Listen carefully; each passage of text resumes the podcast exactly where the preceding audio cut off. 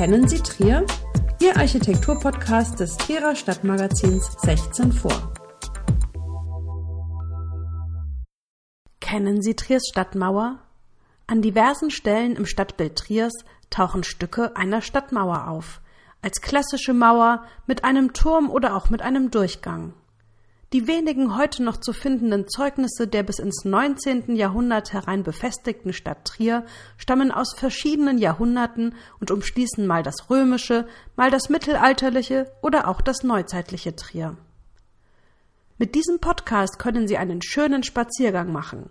Wir fangen in der Nordallee an, laufen dann entlang der Ostallee bis zu den Kaiserthermen und enden am Ende der Südallee in Richtung der Mosel. Als Trier im Jahre 16 vor Christus gegründet worden ist, siedelte sich auf dem östlichen Moselufer inmitten von landwirtschaftlich genutzter Fläche eine römische Stadt an, die vom Westen her über eine hölzerne Brücke erreichbar war. Augusta Trevarorum vergrößerte sich mit ihrem rechtwinkligen Straßennetz bis ins späte zweite Jahrhundert so weit, dass eine Befestigung notwendig wurde. Aus dieser Zeit ist die Porta Nigra als das beste erhaltene Stadttor des Römischen Reiches nördlich der Alpen weltweit bekannt.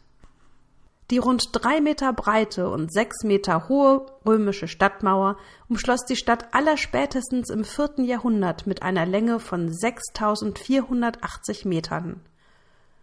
Durch fünf Tore konnten Besucher und Reisende in die Stadt mit mehreren Zehntausend Einwohnern eintreten und von mindestens 45 Türmen aus konnte sie kontrolliert und verteidigt werden.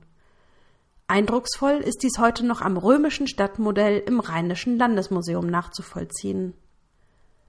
Im Osten verlief die Mauer durch das Amphitheater, in dem auch ein Eingangstor zu finden war. Im Süden reichte die spätrömische Kaiserresidenz bis hin zur Porta Media, dem Pendant zur Porta Nigra. Diese lag im Bereich der heutigen Kreuzung Töpferstraße-Saarstraße. Die massive Befestigung schaffte es jedoch nicht, dem Alemannensturm im Jahr 275 Einhalt zu gebieten. Zu Beginn des fünften Jahrhunderts verließen die Römer Trier und in den folgenden Jahrzehnten wurde die Stadt mehrfach von Vandalen, Franken und Hunnen gestürmt. Eine Spur der Verwüstung hinterließen im späten neunten Jahrhundert die Wikinger. Inzwischen war das Stadtgebiet immer kleiner geworden. Die römischen Baudenkmäler wurden als Steinbrüche genutzt. Nur wenige Mauerteile aus römischer Zeit sind heute noch zu finden, zum Beispiel am Schießgraben, an der Porta Nigra und dem Amphitheater sowie als Fundamente späterer Mauern. Aus der einstigen größten Stadt nördlich der Alpen mit kosmopolitischem Flair wurde im Laufe der Jahrhunderte Kurtrier.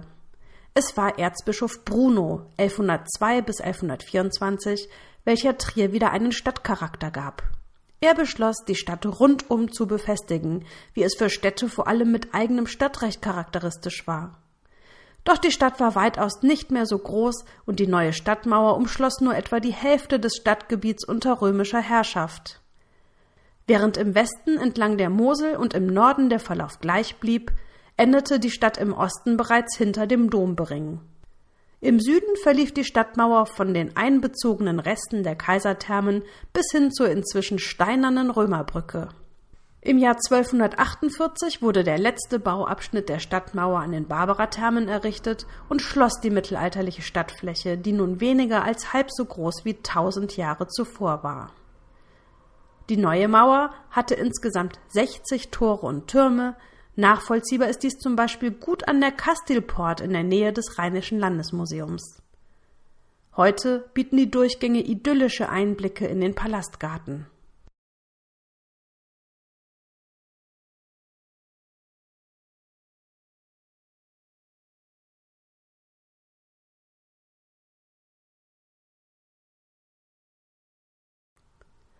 Entlang der Ostallee und der Schellenmauer finden sich diverse hochaufragende Türme mit Schießscharten.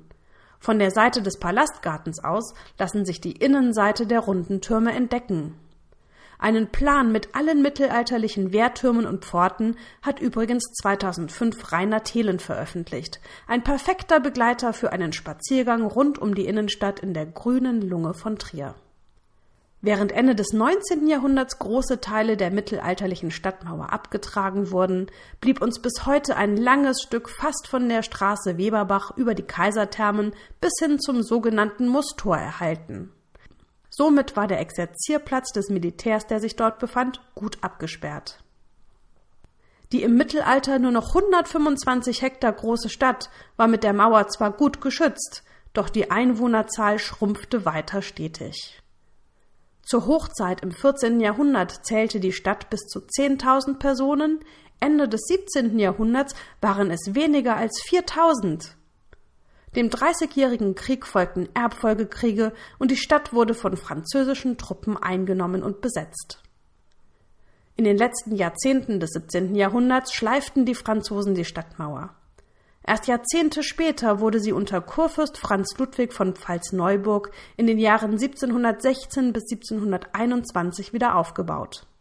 Bis zum ausgehenden 19. Jahrhundert war diese Stadtmauer in Betrieb und prägte das Stadtbild, auch wenn sie mit zunehmendem Alter nicht mehr zur Verteidigung benötigt wurde. Schon 1777 wurde eine baumbestandene Allee rund um die Innenstadt angelegt und 1822 waren die Graben rund um die Stadt bereits zugeschüttet. Als dann im Jahr 1875 auch die preußische Mahl- und Schlachtsteuer abgeschafft wurde, die der Stadt für jedes hierher gelieferte Fleisch und Getreide Steuern brachte, hatte die Stadtmauer keinen Sinn und Zweck mehr zu erfüllen. Kurzerhand wurde beschlossen, die Stadtmauer komplett abzureißen und die Stadt zu den Vororten zu öffnen. Das Projekt spaltete die Stadt in zwei Lager, so Karl August Heise in seiner Publikation Die alte Stadt und die neue Zeit. Während die eher Konservativen auf einen Erhalt aus traditionellen Gründen pochten, sahen die Befürworter eines Abrisses darin die gelungene Überwindung eines Feudalsystems. Dennoch sollten ein paar der Türme erhalten bleiben, denn damit, Zitat, ließe sich die charakterlose Monotonie, Zitat Ende, der betroffenen Stadtteile beheben. Auch seien die Reste der Stadtmauer ja Zeichen dafür, in einer Stadt und nicht im Dorf zu leben. Abgerissen wurden neben der Mauer selbst unter anderem das Simeonstor direkt neben der Porta Nigra oder auch das Neutor an der Neustraße. Gerettet werden konnten wenige Türme, darunter auch der Rote Turm in der Südallee. Seine tiefe Lage lässt erahnen, wie hoch das Stadtniveau seit dem Mittelalter angewachsen ist und wie tief die Gräben Trier einst vor Eindringlingen geschützt haben. Um die Ausgestaltung des Grünen Rings hat sich im besonderen Maße der 1844 gegründete Verschönerungsverein eingesetzt. Der Privatgeistliche Richard Alois Fischer vermachte diesem wenige Jahre später sein ganzes Vermögen. In vielfacher Art und Weise unterstützte der Verein die Stadt in kultur- und kunsthistorischen Maßnahmen und förderte vor allem auch die schönen Anlagen der Stadt, wie Gottfried Kentenich berichtet. Die letzte Tat des Vereins war die Wiederherstellung des Roten Turms in der Südallee. Wer ihn sich genau anschaut, findet eingemeißelt in den Sandstein den Grund, warum dieser Turm der Stadtmauer noch so gut erhalten ist. Hergerichtet 1912 durch den Verschönerungsverein, steht hier noch gut zu lesen. Schon im letzten Jahrhundert gab es also Privatleute, die sich der Denkmäler der Stadt Trier ehrenamtlich annahmen. Aus Dank an den Financier steht einige Meter weiter westlich ein Brunnen zu Ehren von Fischer, bei dem eine Putte hoch über dem nicht mehr genutzten Wasserbecken auf einem Delfin reitet und sicher einen hervorragenden Blick in den Alleenring genießt. Alle Architekturgeschichten zum Hören finden Sie unter www.architektur-podcast.de.